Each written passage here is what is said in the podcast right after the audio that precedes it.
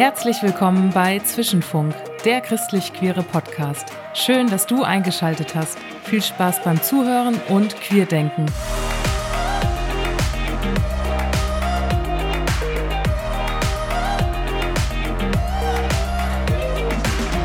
Herzlich willkommen, liebe HörerInnen von Zwischenfunk, zu einer neuen Folge. Heute habe ich eine Gästin hier bei mir im Wohnzimmer zum gemeinsamen Podcast aufnehmen. Wir haben ja immer mal wieder Leute, sehr schlaue Leute im Zwischenraum, die in der Lage sind, Bücher zu schreiben. Und so ist es auch bei meinem Gegenüber. Herzlich willkommen, Elisabeth Schulz. Dankeschön. Dankeschön, dass ich hier sein kann. Sehr gerne. Du hast ein Buch geschrieben und stehst sozusagen in einer guten Tradition von Zwischenraum von manchen, die ja das eben schon vor dir gemacht haben. Beispielsweise gibt es ja das recht äh, bekannte Buch von Valeria Hink, Streit Liebe und äh, ich vermute mal, der letzte war dann Timo Platte, der ja, ja als Herausgeber der kurzen ja, Zwischenraum-Stories von Lebensgeschichten von Personen aus dem Zwischenraum. Und du hast dir überlegt, auch ein Buch zu schreiben. Und hast es auch schon getan, veröffentlicht in diesem Jahr, ne? 2022. Genau, im ja. Januar ist das rausgekommen. Genau. Und es heißt, Gnade ist immer trotzdem als Christin homosexuell eine Suche nach Antwort. Bevor wir so mit dem Buch einsteigen, ähm, möchtest du dich einmal vorstellen? Wo kommst du her? Wie und wo lebst du? Was machst du beruflich? Ja, gerne. Ich komme ursprünglich gebürtig aus Bielefeld, aus Bethel. Das sagt vielleicht manchen Leuten was. Bin also in einem diakonischen Umfeld aufgewachsen. Ähm, habe da mit äh, drei Geschwistern mein Leben verbracht und meinen Eltern und bin dann da auch studieren gegangen, habe Jura studiert. Mittlerweile lebe ich in Lippstadt, mhm. arbeite da als Rechtsanwältin, bin selbstständig, kümmere mich insbesondere um Familienrecht und Erbrecht. Genau, ich bin 36 Jahre alt äh, und lebe da allein in einer Wohnung und das ist, ist sehr schön in Lippstadt. Okay, ich ja. war noch nie in Lippstadt. Was macht ja, Lippstadt ich auch nicht so bis besonders? dahin. Das ist einfach süß und man muss nicht hin. Also man kommt da nicht dran vorbei okay. äh, oder fährt aus Versehen durch. Man muss da schon absichtlich hinfahren. Mhm. Ähm, aber es ist einfach eine schöne alte Stadt mit viel Fachwerk und so und ist so sehr familiär. Mhm. Es ist wirklich. Nennt sich das Venedig von Westfalen. Echt? Ja, weil wir so viel Wasser haben. Kann ich mir ganz gut vorstellen. Fachwerk haben wir ja hier auch sehr viel tatsächlich. ja, sehr schön. Und ähm, wie kommst du zu deinem Beruf? Ist ja schon jetzt auch nicht so ganz alltäglich. Ja, ähm, also das ist nicht gar nicht so einfach zu beantworten. Ähm, ich war ein ziemlich fauler Mensch und äh, habe meine Schulzeit damit verbracht, äh, Beziehungen zu bauen und mich irgendwie anderweitig zu unterhalten, aber nicht mit der Schule jedenfalls. Entsprechend war mein Abitur, also sehr schlecht. Mhm. Und äh, spricht ja alles für die Juristerei. Ja, es ist super, ne? Genau, ich konnte nicht lernen, ich konnte also alles super. Und äh, dann äh, wollte ich eigentlich soziale Arbeit studieren mhm. oder sowas, aber selbst dafür war mein NC einfach nicht gut genug. Auch zu damaligen Zeiten war der noch ähm, niedriger als jetzt, aber das war nix. Und dann habe ich äh, irgendwann, es gibt in Bielefeld an der Universität ein sogenanntes Losverfahren. Da kann man Postkarten abschicken und man schreibt nur das äh, Fach drauf, was man studieren wollen würde und muss danach erst seine Immatrikulationsvoraussetzungen mhm. beweisen, wenn man gezogen worden ist. Und dann ähm, habe ich sechs Karten abgeschickt. Fünf waren irgendwas mit sozialer Arbeit, Sozialpädagogik, was auch immer mhm. es da alles gab. Ich kann mich nicht dran erinnern, Jura draufgeschrieben zu haben. also da gab es keinen keinen Prozess. Und dann kam Jura zurück und dann habe ich eine Viertelstunde lang gelacht, wirklich. Mhm. Ich dachte, Sie können jetzt Jura-Staatsexamen ähm, studieren, habe ich eine Viertelstunde gelacht. Dann hat meine Schwester angerufen, hat gesagt, ja, wir warten mal bis Weihnachten, drei Monate, dann war's das gewesen. Und ich habe gesagt, okay, Jesus, äh, wir machen jetzt Jura, ich kann's nicht, du vielleicht, mhm. wir werden sehen. Und dann habe ich gemerkt, das ist genau meine Denke. Mhm. So. Und dann habe ich das durchgezogen, beziehungsweise wusste mich dann da irgendwie auch getragen, dass es offensichtlich nicht meine Idee ist. Ich mhm. wollte auch nie Rechtsanwältin werden. Mhm. Ähm, und heute bin ich Rechtsanwältin und bin damit sehr, sehr zufrieden. Wow. Also bin da, glaube ich, genau richtig. Mhm. Genau. Geschichte.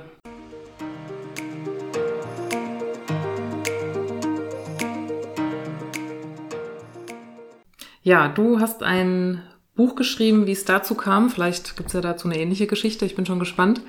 Ähm, ich würde ganz kurz das Buch ganz, ganz, ganz knapp, um was es geht, ähm, vorstellen und ähm, genau dann zu meiner ersten Frage kommen. Ähm, Grundsätzlich ist es ja so, beschreibst du auch am Anfang die, die Situation, dass es ähm, ja immer eine, eine Kontra- und eine Pro-Seite gibt zum Thema Homosexualität. Ähm, du beziehst dich ja auch in deinem Unterslogan des Buches auch auf das Thema Homosexualität, also als Christin homosexuell. Deswegen bleiben wir auch bei dem Begriff. Ähm, also du hast das wahrscheinlich auch bewusst gemacht, äh, erstmal dich auf das Thema ähm, zu begrenzen und nicht jetzt noch Transidentität ständig mitzudenken. So verstehe ich es auf jeden Fall. Deswegen äh, bleiben wir jetzt sozusagen auch im Podcast dabei. Ähm, also es gibt immer eine Kontra- und eine Pro-Seite Homosexualität. Ähm, die Kontra-Seite eben oft von konservativen äh, Christinnen, die ähm, eine Sündhaftigkeit in gelebter Homosexualität sehen, die dazu sagen, es gibt ganz eindeutige Bibelstellen gegen ähm, zumindest praktizierte Homosexualität. Und die Sündhaftigkeit kann sich auch daraus äh, erschließen, beispielsweise aus dem Schöpfungsbericht, dass eben, dass es Mann und Frau äh, gibt in der Schöpfungsordnung und dass es dann auch die einzige Beziehungsordnung sein kann ähm, und Homosexualität eben wieder diese Ordnung ist. Und dann, das sind immer so die klassischen Argumente und dann gibt es äh, die Pro-Seite, die sagt, ähm, dass diese biblischen Befunde eben nichts mit ähm, andauernden treuen Liebesbeziehungen zu tun haben. Ähm, und es ja Abweichungen von Hetero-Beziehungen in der gesamten Schöpfung, beispielsweise auch in der Tierwelt gibt.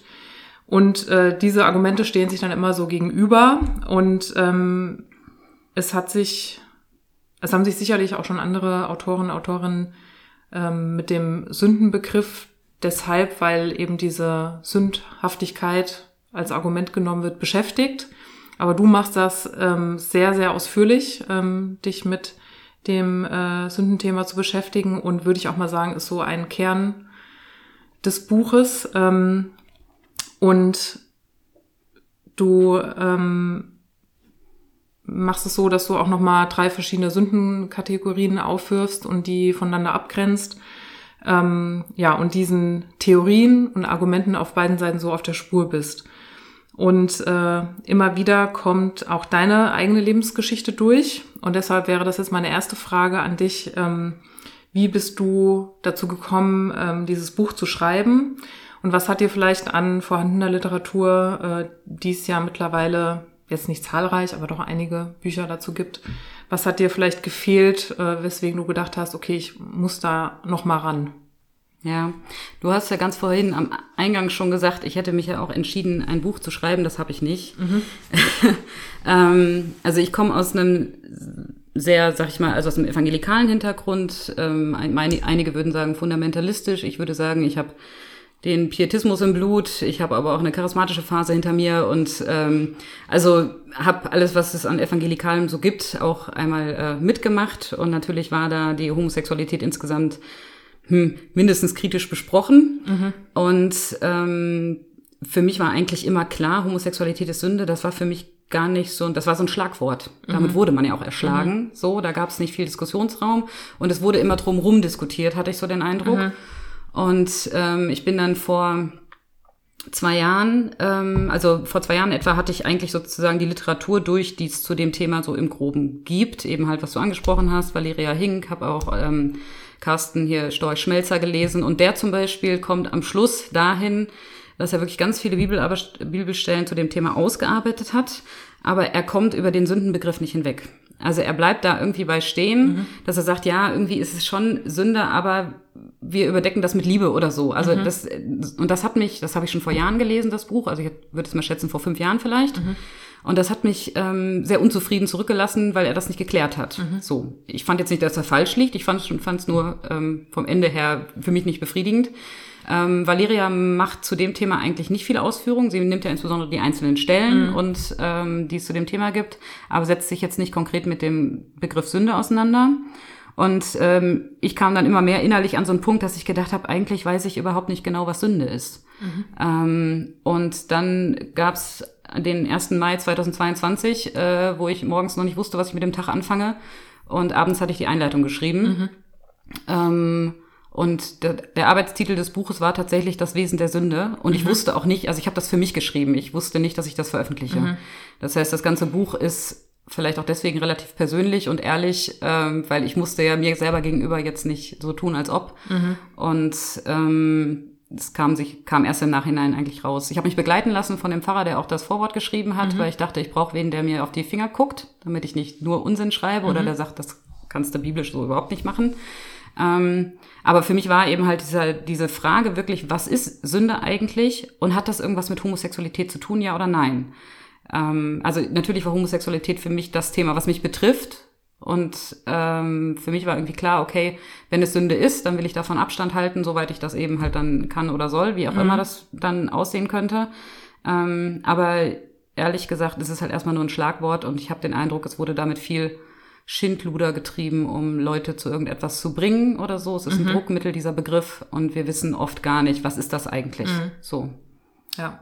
Ich habe dir ja vorhin schon erzählt, äh, als ich dein Buch in der Vorbereitung gelesen habe im Zug, dass es mir genauso ging, wie du das ganz am Anfang auch beschreibst, was das, was der Begriff Sünde in vielen auslöst. Manche können das sehr selbstbewusst und auch als vielleicht irgendwie als ein Machtinstrument benutzen und andere, wie bei mir beispielsweise, löst es auch sehr komische Gefühle aus. Mhm. Wahrscheinlich gerade auch deswegen, du hast es, glaube ich, auch einmal so benannt, dass es ähm, der, der, der Satz ähm, Homosexualität ist Sünde, dass man das als so ein Ohrwurm im Kopf hat, als einen sehr, sehr negativen, blöden Ohrwurm und dass mhm. man das auch trotz intensiver Beschäftigung und jahrelangem Überwinden von so manchem ähm, können dann doch so Sätze manches nochmal so triggern und ich saß im Zug und hatte das Gefühl, ich muss immer, wenn das Wort Sünde irgendwo größer in der Überschrift auftauchte, äh, zuhalten, damit ich ja nicht irgendwie von verschiedenen Leuten darauf komisch angeguckt oder gar mhm. angesprochen mhm. Also von daher kann ich das total gut verstehen, dass man sich erstmal an diesen Begriff wieder rantasten äh, muss. Und so ist es mir auch ergangen und das hat dein äh, Buch gut geschafft. Ähm, naja, eine Lust ist zu viel gesagt, aber ein gewisses Interesse, mich wieder mit äh, der Thematik und auch mit so frommen Vokabular wie dem Wort Sünde auseinanderzusetzen. Mhm.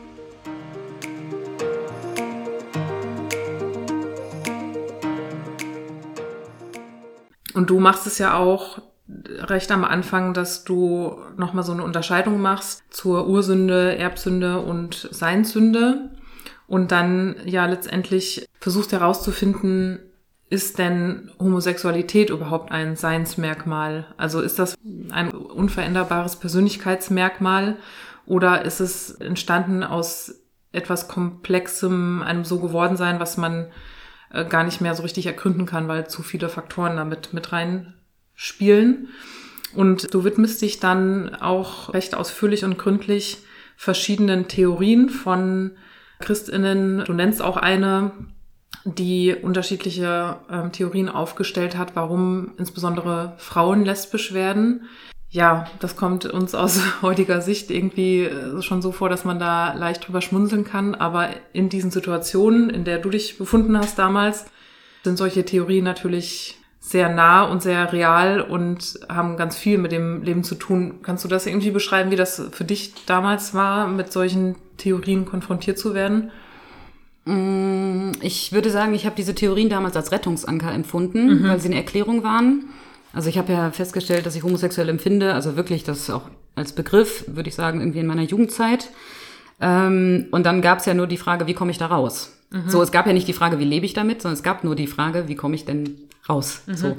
Ähm, und dann gibt's ja diese eine Vereinigung, sag ich mal, die anbietet, dass man da rauskommt. Mhm.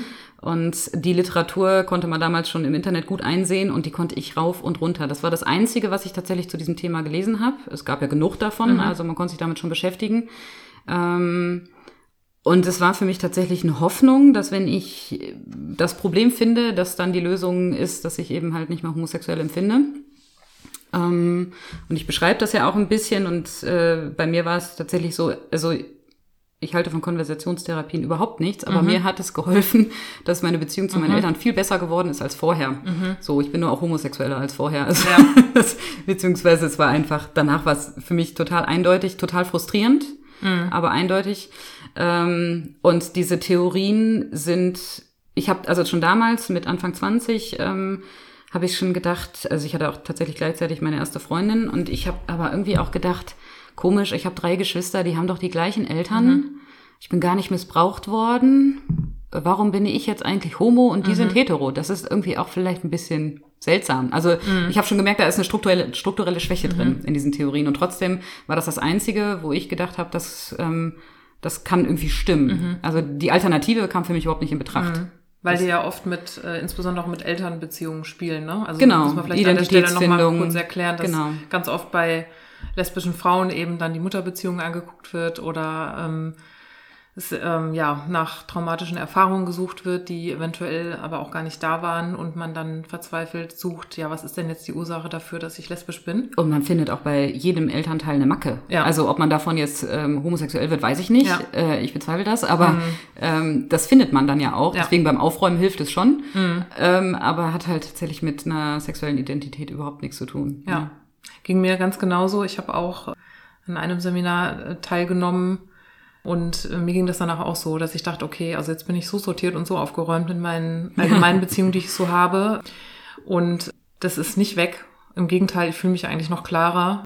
Genau, aber eben in dem Moment, in so einer Notsituation, und das ist auch, habe ich oft das Gefühl, etwas, was ähm, Christinnen aus diesem Bereich, eher konservativ, vielleicht evangelikal, übersehen. Also wo ich wirklich denke, da sehen die wirklich nicht den Menschen, sondern nur das, was sie in, in ihren Augen meinen, was richtig ist, was Gottes äh, Wille und Weg ist und völlig äh, den Menschen aus dem Blick verlieren, weil was da für Notsituationen entstehen, in, wo man so sensibel ist und verletzlich, ähm, dann solche Theo mit solchen Theorien ja ähm, angelockt und ganz lange so bei Laune gehalten wird mhm. und äh, bis zu dem Punkt, dass, äh, also ich kenne zumindestens ähm, äh, niemanden persönlich, der oder die dann gesagt hat, ah ja, jetzt, jetzt ist der Knackpunkt, jetzt mhm. bin ich hetero geworden.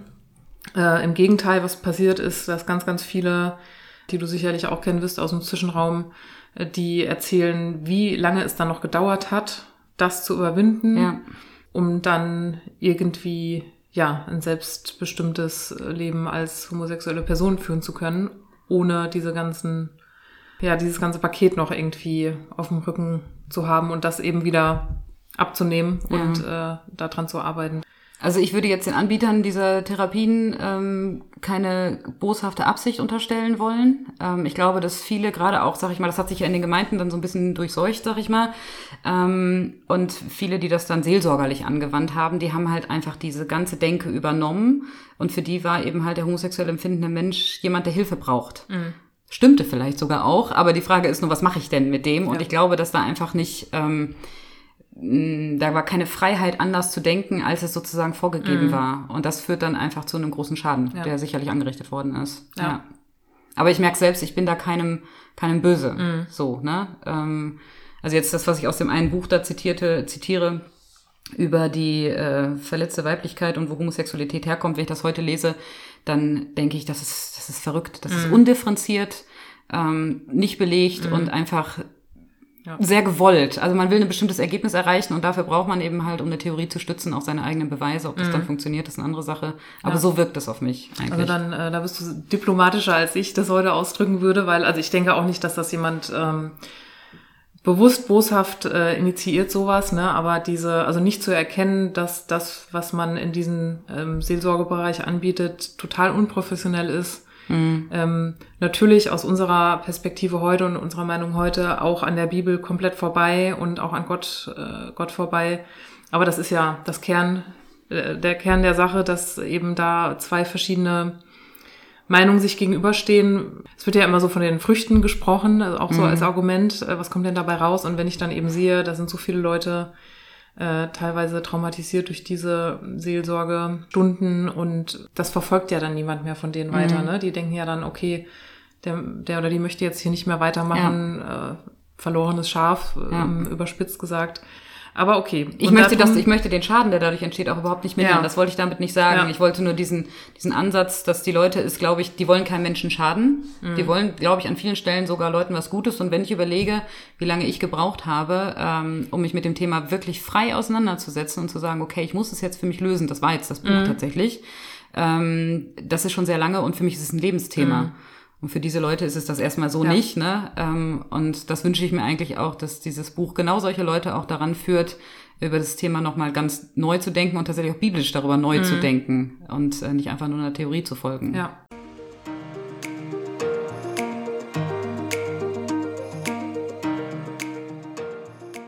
Und das habe ich eben schon gesagt, das finde ich auch ganz stark an deinem Buch, dass du diese verschiedenen Theorien zur Sünde und eben deren Auswirkungen sehr gründlich und wunderbar auseinander nimmst, da ins Detail auch gehst.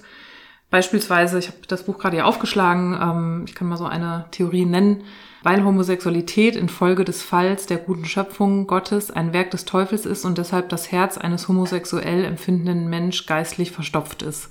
Das sind so, ja, also uns ja nicht mehr fremd. Ja, also mhm. das sind ja so wirklich so Sätze und Theorien, die wir schon oft gehört haben. Oder weil Homosexuelle ganz anders sind als wir, so schrill und aufdringlich. Mhm. Genau, dann, weil sie das Wohl unserer Kinder gefährden, indem sie falsch beeinflussen, wenn sie nur zugeben, homosexuell zu empfinden. Ja. Und das nimmst du dann teilweise über mehrere Seiten auseinander, gehst darauf ein, ähm, und machst das eben sehr, sehr gründlich. Das finde ich einen sehr hohen Mehrwert und ich war dir in dem Moment sehr dankbar dafür, weil mir einige Leute einfielen, denen ich das Buch so empfehlen kann. Und das ist auch meine nächste Frage. Hattest du beim Schreiben des Buchs eine, eine bestimmte Zielgruppe vor Augen? Nee, ich habe ja gerade gesagt, ich habe es tatsächlich für mich geschrieben mhm. und ähm, ich habe das Buch ohne Struktur geschrieben, auch wenn das zum Glück nicht, nicht sichtbar ist. Also ich habe von vorne bis hinten durchgeschrieben und das war innerhalb von ähm, zwei Monaten. Ich habe ja voll gearbeitet nebenbei. Ich habe immer samstags geschrieben und sonst gearbeitet und sonntags habe ich mhm. frei gemacht, das ist der Tag des Herrn. Mhm. Und, ähm, und habe das tatsächlich von vorne bis hinten durch am Stück und ähm, ich hatte keine Zielgruppe, beziehungsweise ich habe nur gedacht, während ich das geschrieben habe, dachte ich, oh weh, wenn das mal gelesen wird, du pisst dir jedem ans Bein, mhm. so ein bisschen. Ähm, also ich habe es halt in aller Freiheit geschrieben und für mich war am Anfang nicht klar, wie ich, wo ich hinten rauskomme. Also mhm. Also ich habe mir nicht vorher irgendwie eine Struktur gemacht und gedacht, alles klar, da und da denkst du dich so lang, sondern eigentlich kommen in dem Buch einfach nur die Gedanken vor, die ich mir die letzten 15 Jahre oder fast 20 oder 20 Jahre mhm. ähm, in meinem Kopf irgendwie gemacht habe ich habe das parallel mitlesen lassen, auch von äh, meiner besten Freundin zum Beispiel, die sagte, es hat sie nichts überrascht von dem, was mhm. ich geschrieben habe, weil ich das fragmentweise an irgendwelchen Stellen bestimmt mal so gesagt habe, einfach als Gedanken oder so. Ähm, und trotzdem gab es das nie in diesem einen, in diesem einen Guss. Mhm. Ähm, deswegen habe ich tatsächlich mich selbst als Adressaten vor Augen mhm. gehabt. Und wenn ich jetzt mich selbst betrachte, habe ich halt äh, mit einem Bibelverständnis gearbeitet, das, mit dem ich aufgewachsen mhm. bin äh, und mit dem, glaube ich, auch viele Zwischenräumler aufgewachsen sind. Mhm. Und ich habe es an sich selbst gemessen, würde mhm. ich sagen. Ähm, und habe gesagt, okay, ich gehe jetzt so eng, wie wir eben halt so denken mit diesem Bibelverständnis, mhm. an dieses Thema, auch an das Thema Sünde und letztendlich Gnade ran, ähm, wie, wie ihr es voraussetzt. Mhm. So, ne? Und äh, damit habe ich so ein bisschen mit dieser, mit dieser theologischen Haltung vielleicht auch das ganze, dieses System in sich implodieren mhm. lassen ähm, was ich nicht erwartet habe. Also ich wusste am Anfang, ähm, habe ich gedacht, okay, es kommt entweder pro Homosexualität raus oder es kommt kontra Homosexualität mhm. raus oder ich kriege gar keine Antwort. Tatsächlich ist das vierte Ergebnis, was ich da hinten dran habe, noch ein anderes für mhm. mich. Ähm, aber ja, deswegen ähm, würde ich sagen, es ist für die Menschen, die über diese über diese Hürde nicht rüberkommen, mhm. dieses alte Gefühl, auch vielleicht so ein Gewissensgefühl, aber es ist doch irgendwie Sünde. Mhm. So, erst erstmal auch relativ plakativ. Mhm. Ähm, oder die sich eben halt irgendwie damit rumschlagen und sagen, ich komme da über eine gewisse Hürde, ich komme da nicht rüber. Ich würde so gerne vielleicht auch, mhm. ähm, aber ich komme da nicht rüber.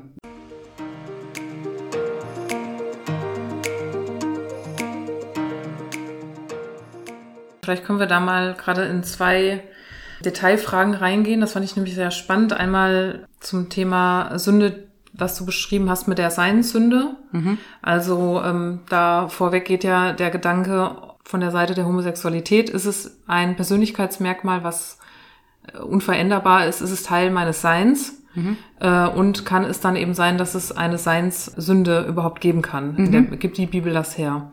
Hast du da für dich eine Antwort gefunden? Mm, ne, ich habe ja ein bisschen differenziert zwischen dem, es gibt tatsächlich in der Bibel dieses ähm, die Tatsache, dass jemand von Grund auf irgendwie mhm. heilig ist, mhm. ne, und differenziere dann ja in Israel und Heiden oder die Juden und die Heiden mhm. und nachher eben halt dann, dass wir als Christen da eingefropft sind mhm. in diese Heiligkeit des äh, Volks Gottes und dass das nichts mit unserer Identität zu mhm. tun hat, sondern nur mit einer Zugehörigkeit zu einem bestimmten, sag ich jetzt mhm. mal, gemeinschaftlichen Körper. So, ne? Entweder Volk Israel oder das Judentum oder eben halt dann äh, die Gemeinschaft in Jesus in der Gemeinde mhm. und das dann sich dann stelle ich daraus ja die Folgefrage okay kann ich denn Christ sein kann ich ein Mensch nach dem Herzen Gottes sein wenn ich homosexuell bin mhm. das ist sozusagen dann die Folgefrage aber die Frage der Heiligkeit oder ob ich eben halt von Grund auf ein Mensch der Sünde bin in Anführungszeichen mhm. aufgrund dessen wie ich bin mhm. da komme ich tatsächlich ja zu dem Ergebnis das gibt's in der Bibel nicht ja. ne? also dieses du bist einfach in irgendeiner Existenz an sich schon verstoßen mhm. Ähm, das gibt's so nicht. Ja. Das fand ich auch total schön, muss ich ja. sagen. Ja. Du, du bringst da ja auch das Beispiel mit dem Blinden an und äh, mit dem blinden Mann und den Pharisäern, ja. wo das ja äh, im Prinzip, äh, genau dieses Prinzip ja auch davon abgeleitet wird. Ähm, wie ist es denn mit Dingen, die in unserem immer natürlich aktuellen Verständnis. Also was war damals zur Zeit dieser Geschichte aktuell und was ähm, galt als Norm und Normalität und was gilt heute eben als Norm und Normalität und was bedeutet das überhaupt? Und ähm, deswegen da ist für mich auch so ein Inklusionsgedanke verknüpft. Also und daher rühren meiner Meinung nach auch viele Fehler in der Übertragung von Bibeltexten.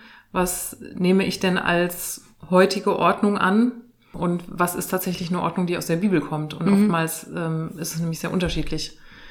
Genau, das fand ich äh, sehr spannend und auch sehr beruhigend, mhm. ähm, das so nochmal schwarz auf weiß in diesem Buch, auch mit all den ähm, Vorausgedanken, äh, die du da anstellst, finde ich sehr gut nachvollziehbar und kann man sich wirklich mal äh, gut durchlesen ähm, für sich selbst oder für diverse Diskussionsrunden. Und ein zweiter äh, Gedanke noch, der dann, wo man dann erstmal so ein bisschen äh, guckt und denkt dann, huch, okay, jetzt wird's aber spannend, ist bei dem Thema ähm, Schöpfungsordnung. Weil du schreibst, dass Homosexualität in deinen Augen sehr wohl eine Abweichung ist äh, der Schöpfungsordnung zu sehen ist. Und dann denkt man, okay, gut, alles klar, jetzt kann ich das Buch doch zumachen, dann haben wir jetzt doch verloren. Wieso ist es für dich jetzt trotzdem okay, als lesbische Frau zu leben? Ja, du hast in dem, das, was du gerade gesagt hast, ist ja schon eine Übertragung drin. Also tatsächlich habe ich geschrieben, dass ich keinen positiven Befund über Homosexualität in der Bibel finde. Mhm.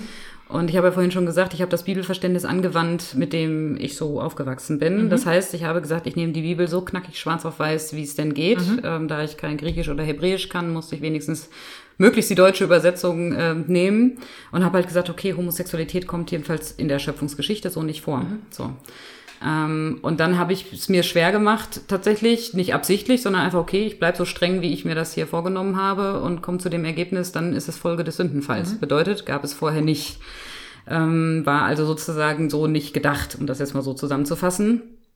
Mm, und habe auch sogar dann den Abschnitt äh, im Buch drin, der ist ja auch ist auch drin geblieben, ähm, hat das hat das Lektorat überstanden, dass ich selber merke, das tut mir weh. Mhm. Das finde ich eigentlich irgendwie doof. Also mhm. dass das kratzt irgendwie an meinem Stolz. Mhm.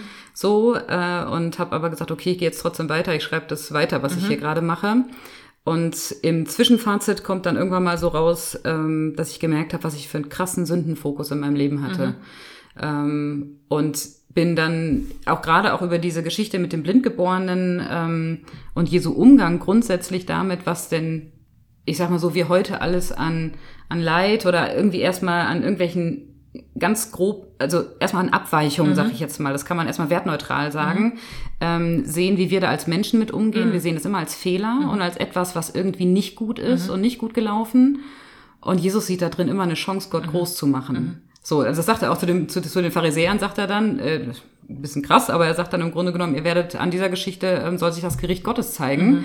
So, und ähm, ich wollte jetzt nicht anfangen mit Prophetie, aber mhm. ich könnte mir auch vorstellen, dass sich am Thema Homosexualität in christlichen Gemeinden auch noch das Gericht Gottes zeigen mhm. wird, dass ich mir einfach wünsche, dass wir diesen Fokus von Dingen schlecht zu machen, weil sie irgendwie anders sind, als wir es erwarten, vielleicht anders als sozusagen die perfekte Schöpfung, mhm. so, dass wir daran lernen, was Gnade Gottes ist mhm. und dass er uns sagt, ähm, nicht nur trotzdem, sondern einfach so, wie du bist, mhm. Liebe ich dich. Ja, du bist Geschöpf und du bist äh, wunderbar gemacht. Das ist Psalm 139. Mhm. Das ist weit nach der Schöpfungsordnung. Mhm. Also ich weiß nicht, ob äh, ich weiß nicht Salom oder David, wer auch immer den geschrieben hat, ähm, sich dabei gedacht hat, er wäre irgendwie schöpfungskonform. Mhm glaube eher nicht, sondern eher dieses, Gott spricht sein wunderbar über etwas aus, wo wir als Menschen sagen würden, du bist nicht perfekt. Mhm. So, oder irgendwie bist du neben dem Normalen. Ja. Und ähm, das hat mich wirklich während des, des Schreibens selber ähm, und am Schluss dann wirklich auch echt befreit zu sagen, okay, der Fokus auf irgendwie Sünde oder Sündenfall oder weiß nicht so ganz genau, mhm. irgendwas mhm. dazwischen, damit kann ich mir das Leben verderben, ich kann mir damit meinen Glauben verderben oder ich kann einfach sagen, okay, ich, ich lebe aus der Gnade Gottes. Mhm. Und da einfach sehr, sehr frei. Mhm. So, ne? Und deswegen ähm, bin ich auch zu dem Ergebnis gekommen, dass dass wir auch als oder auch oder gerade wie auch immer als als homosexuelle Menschen uns wirklich in diese Gnade werfen dürfen und sagen dürfen, hier bin ich frei, mhm. hier bin ich gewollt und in dieser Gnade bin ich absolut wunderbar gemacht. Ja. So. Ja. Und das meinte ich vorhin auch mit dem Inklusionsgedanken, weil die Frage ist ja immer Abweichung von was denn? Also äh, Konformität an was denn? Also Aber so denken Form, wir halt, wir genau, Menschen ticken ja, ja. so. Also an welche Form oder an welche Norm mhm. müssen wir uns denn halten und warum weichen wir davon ab und wer bestimmt diese Norm? Ja. Ne? Und das ist, ähm, genau, halt kann gefährlich werden, wenn man dann diese Schöpfungsordnung als etwas so derart Feststehendes sieht, was es, was meiner Meinung nach die Bibel auch nicht hergibt, ja. weil ja, das beschreibst du ja auch, das ist auch schon ein Gedanke, den ich auch schon an anderer Stelle gehört habe und äh, sehr wichtig und richtig finde, dass wir ja gar nicht mehr zurück wollen zur Schöpfung. Und das sagt auch die Bibel nicht aus. Also das Paradies ist ähm, verloren, um mhm. mal so das fromme Vokabular zu benutzen.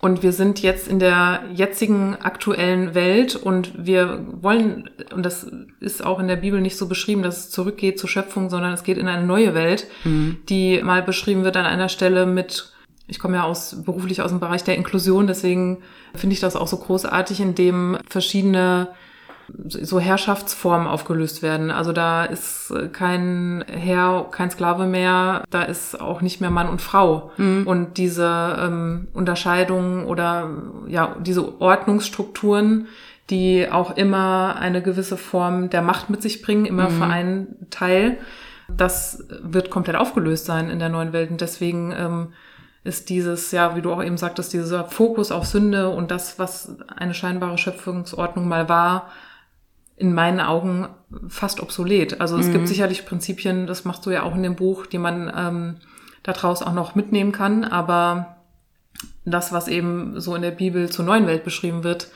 ähm, ist doch dann ganz schön erstaunlich, finde ich. Das war für mich auf jeden Fall äh, dann irgendwie auch neu, ja. das äh, so zu erkennen.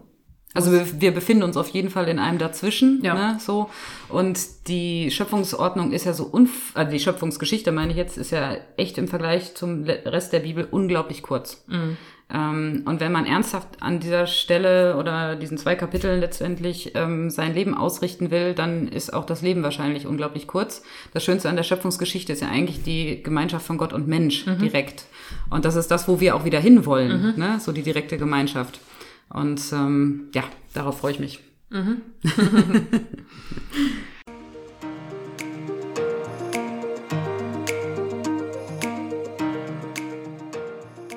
Nachdem du bei der Schöpfungsordnung auch im Buch äh, bleibst, auch eine ganze Weile, kommt noch mal ein Kapitel zu den Themen Gesetz und vor allen Dingen also Gesetz und Gnade, Gesetz und Heiliger Geist, den ich auch noch mal sehr sehr gut und spannend finde, weil der nochmal deutlich macht, womit Christinnen gut beraten werden, möchte ich es mal so sagen, im Umgang mit der Bibel. Mhm. Ähm, mit Texten, Gesetzestexten, mit anderen Texten.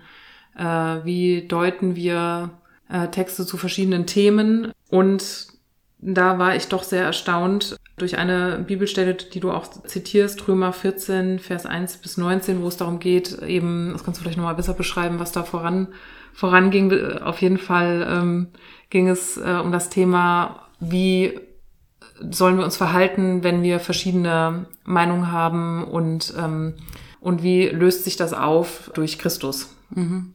Und da war ich doch überrascht, dass da erstaunlich viel Luft für den Heiligen Geist ist. Zum Fliegen dachte ich so bildlich. Ähm, und im Umgang auch mit, mit verschiedenen Überzeugungen. Weil das setzt nämlich voraus, dass ich als Christin, die dieses Buch liest, eine gewisse Mündigkeit mehr erarbeiten muss und ein ja vielleicht ethisches christliches Prinzip, wie ich denn mit Texten umgehe und das dann zu unterschiedlichen Ergebnissen kommen kann. Äh, das das verstehe ich auch, aber es geht eben nicht so dieses äh, Schwarz und Weiß, wie eben vielleicht ältere Gesetzestexte in der Bibel zu handhaben waren. Mhm, ich habe letztes Mal gesagt irgendwann, dass äh, die Bibel schon schwarz-weiß sein kann, aber nur für mich selbst. Mhm. Das bedeutet, sie ist einfach nicht dazu geeignet, sie meinem Gegenüber auf den Kopf zu schlagen. Mhm. Also rein als Werkzeug geht das schon, dürfte auch tatsächlich ähm, juristischen Werkzeug sein, um jemanden körperlich zu verletzen. Aber ansonsten ähm, ist es halt erstmal ein, ein, ein, ein, ein Buch, ähm, wo ich glaube, dass Gott mir lebendig begegnen kann. Und du hast gerade gesagt, es gibt viel Raum für den Heiligen Geist. Und ich glaube, das Entscheidende ist eigentlich, dass ich mich selber wirklich in der Beziehung zu Gott ähm, auch spiegele und mhm. mich auch spiegeln lasse von der Bibel. Ähm, aber er kann mir heute aus einem Vers irgendwas sagen, was meinem Gegenüber überhaupt nichts sagt. Und morgen sagt mir vielleicht der Vers auch nichts mehr. Aber das hat was für mich damit zu tun, dass der Heilige Geist einfach tatsächlich weht, wo er will. Mhm. Ähm, und dass ich davon ich, also im Positiven kann ich mich davon abhängig machen und mich davon begeistern lassen, ähm, ohne dass es zu einem Gesetz werden kann. Mhm. Ähm, das ist, glaube ich, diese Freiheit, die Paulus auch beschreibt. In Christus frei zu sein, heißt halt nicht mehr an dem Gesetzesbuchstaben zu kleben, mhm. weil der bringt uns um, sondern eben halt wirklich sich darauf einzulassen, dass das Leben nicht richtlinienkonform ist. Ähm, sondern wirklich lebendig. Mhm. Ja, also wenn Gott Konformität gewollt hätte, dann hätte er uns im Zweifel alle gleich geschaffen. Mhm. Also so ganz gleich. So, ne? Ja. Und im Zweifel findet er es auch langweilig. Mhm.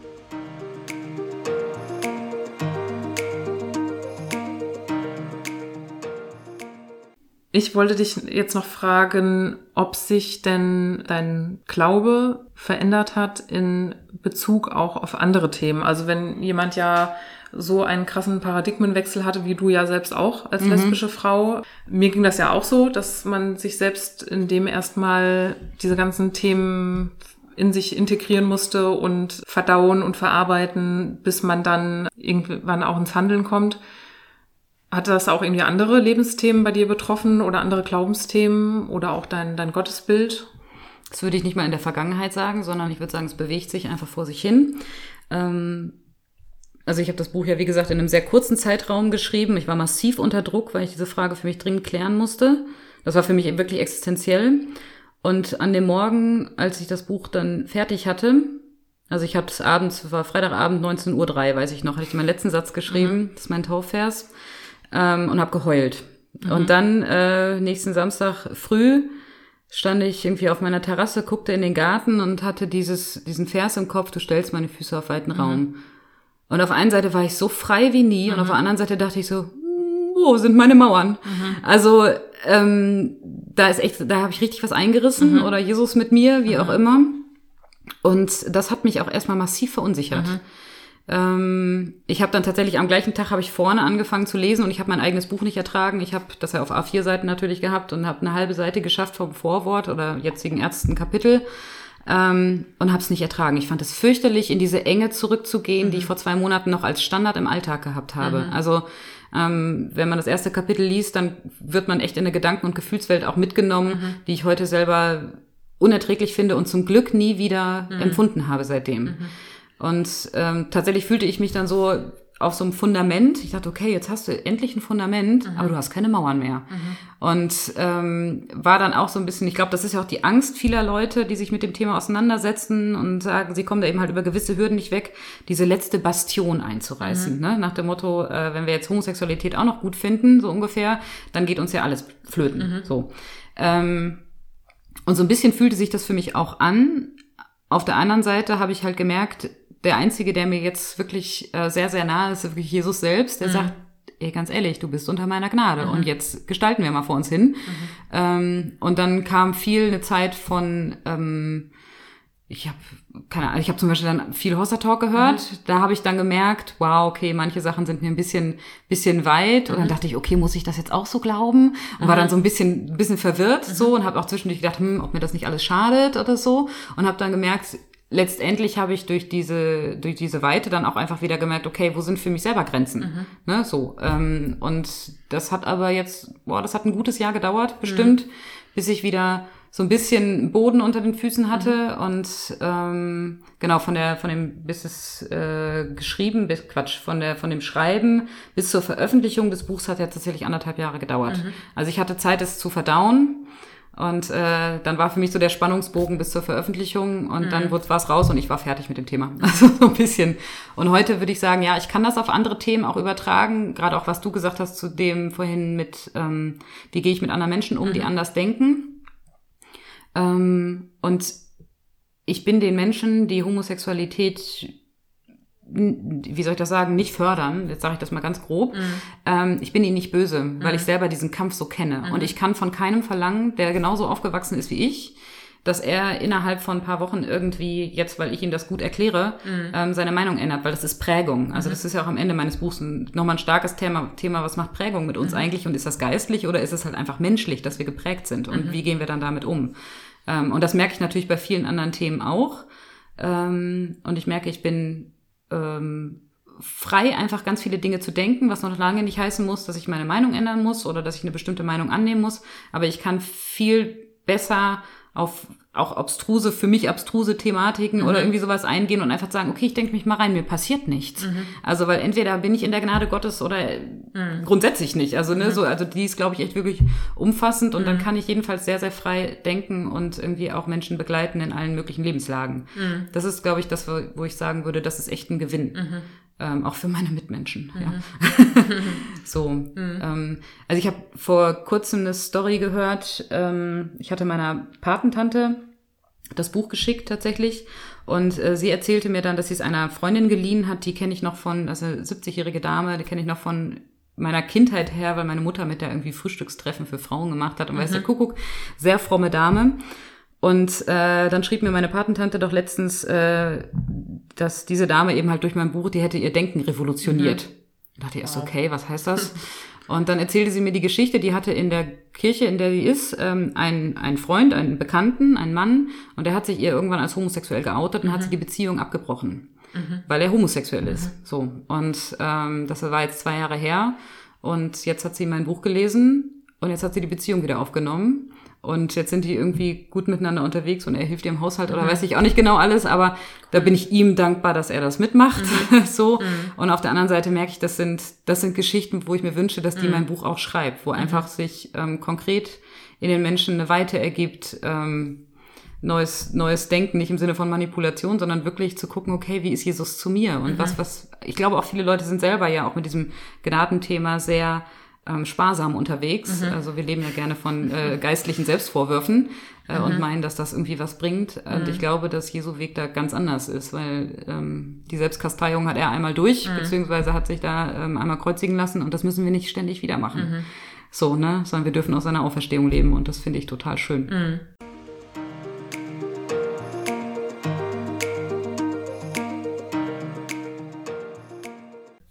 Ja, cool. Das klingt äh, nach einer ganzen Menge, was seitdem passiert ist. Also ja, vor allen Dingen auch in dir persönlich richtig cool. Und du hast es auch in einer Stelle, ich schlage gerade mal die Seite auf, das so beschrieben und das, was du jetzt gesagt hast, ist dir ja dann scheinbar gelungen, dass du sein gutes, ewiges Wort dir zurückerkämpft hast. Mhm. Das würde ich gleich gerne nochmal den Abschnitt gleich zum Ende nochmal vorlesen. Hast du noch irgendwas, was du noch sagen möchtest, inhaltlich zu dem Buch oder auch drumherum, was seitdem passiert ist oder was du Leuten wünschst, die das Buch lesen, was du noch äh, jetzt loswerden möchtest? Mhm. Mm, also ich hatte dich ja vorhin gefragt vorher, wie es dir mit dem Buch ergangen ist und so, und du hast das ja gerade auch schon mal so im Ansatz gesagt. Und ich glaube, dass viele Menschen jetzt auch aus dem Zwischenraum zum Beispiel, die einen Leidensweg wirklich hinter sich haben mit diesem Thema, ähm, dass für die dieses Buch auch nicht nur einfach ist, ähm, weil ich habe es mir halt auch nicht einfach gemacht mit dem Buch und ich bin da hart mit mir und meinem Denken ins Gericht gegangen, so. Ähm, und ich glaube trotzdem, das kannst du vielleicht noch besser sagen als ich, dass man eigentlich vor dem Buch keine Angst haben muss. Mhm. man wird halt mit reingenommen nochmal mhm. in diese alte Denke. Ja. So, ne? Ähm, und das kann ich verstehen, dass das schwerfällt. Und trotzdem glaube ich, dass es uns gut tut. Nicht nur nicht zurückzugucken, sondern und, und Sachen irgendwie auszuschließen, ähm, sondern ich glaube, das Buch kann tatsächlich auch helfen, das nochmal aufzubereiten und zu sagen, okay, selbst wenn ich so ein enges, Bibel, äh, enges Bibelverständnis habe, komme ich dazu, dass ich aus Gnade lebe. Mhm. Ja, also ähm, das kann ja auch, also für mich persönlich ja. war das eine totale Befreiung.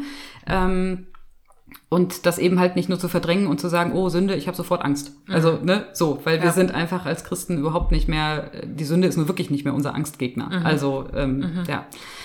Kann ich total zustimmen und hatte ich dir ja auch schon im, im Vorgespräch gesagt, dass, ähm, dass ich mich am Anfang ein bisschen durchkämpfen musste durch diese, äh, durch dieses fromme Vokabular, insbesondere mit dem Wort Sünde. Und es ist mir auch am Anfang schwer gefallen und dann gab es aber irgendwann eine Wendung, weil du das eben gut machst, dann diese ähm, ja, Theorien und Thesen wirklich gut zu durchkauen, aber so, dass man gut mitkommt, gut mitdenken kann. Mhm. Und ja, würde ich schon sagen, das Buch dann in eine Freiheit führt, so wie du sie jetzt auch persönlich erlebt hast.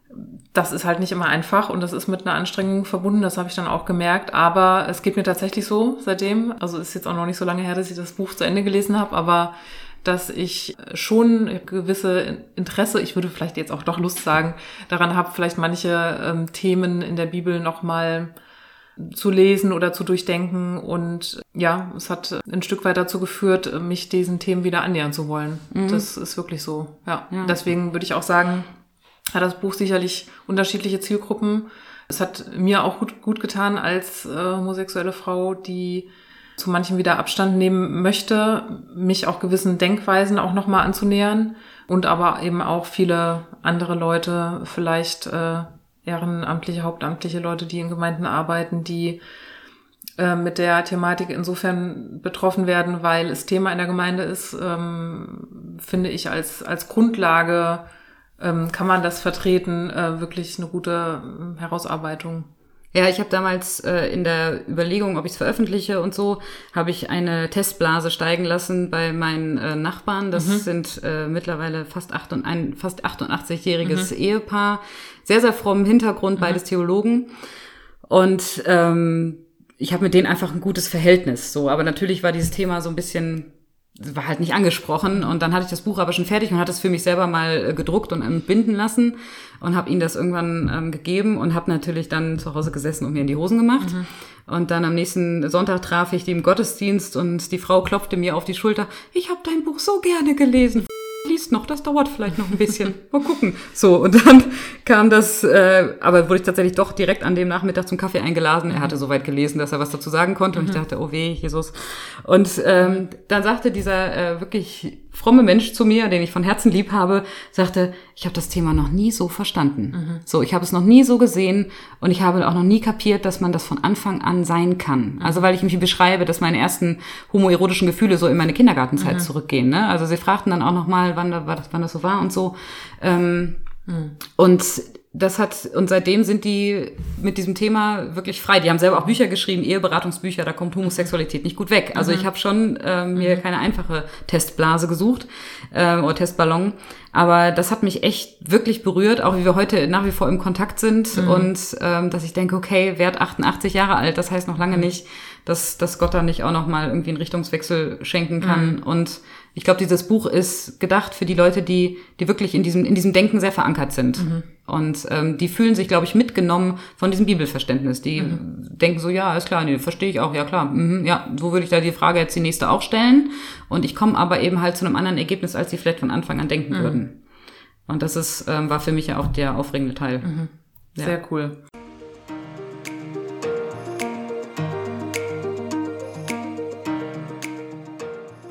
Also kauft das Buch, Leute, kauft es für euch selbst, kauft es für eure Gemeindeleute und kauft es vor allen Dingen für eure 88-jährige Großeltern. Oh ja. Da funktioniert es scheinbar ja dann auch sehr gut.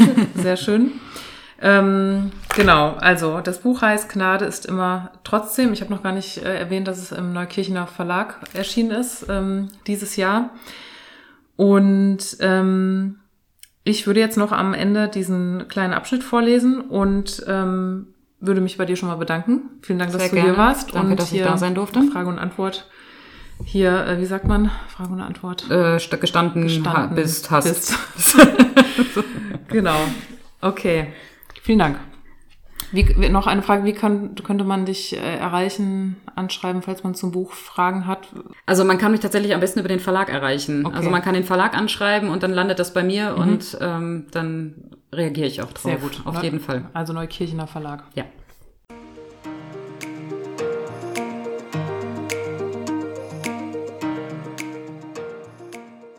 Die Feststellung, nicht mehr in der Lage zu sein, eine göttliche Zusage ohne Aber zu hören, ist zerstörend. Bis heute, obwohl sich der Wind auch in evangelikalen Kreisen über das dazugehören dürfen homosexuell empfindender Menschen verändert, in Klammern noch nicht dreht, lese ich hinter jedem Bibelvers, dass er eigentlich nicht für mich gilt.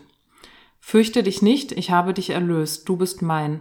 Es sei denn, du bist homosexuell. So sehr hat Gott die Welt geliebt, dass er seinen einzigen Sohn hergab, damit alle, die an ihn glauben, nicht verloren gehen, sondern das ewige Leben haben, es sei denn, sie sind homosexuell. Ist solch ein Denken eine Folge der Homosünde, wenn es denn überhaupt Denken ist, oder ein Ergebnis von Selbstbeschimpfung und Selbstanklage über Jahrzehnte, begründet und angefeuert von Literatur und Gemeindeerleben? Denn in der Bibel selbst steht diese Einschränkung tatsächlich nicht. Ich habe nachgeschaut, mehrfach. Jesus und ich erkämpfen uns gerade sein gutes, ewiges Wort zurück. Ich bin so dankbar. Jawohl. Jawohl. Abend dazu. Ja. Vielen Dank, dass du da warst. Danke auch.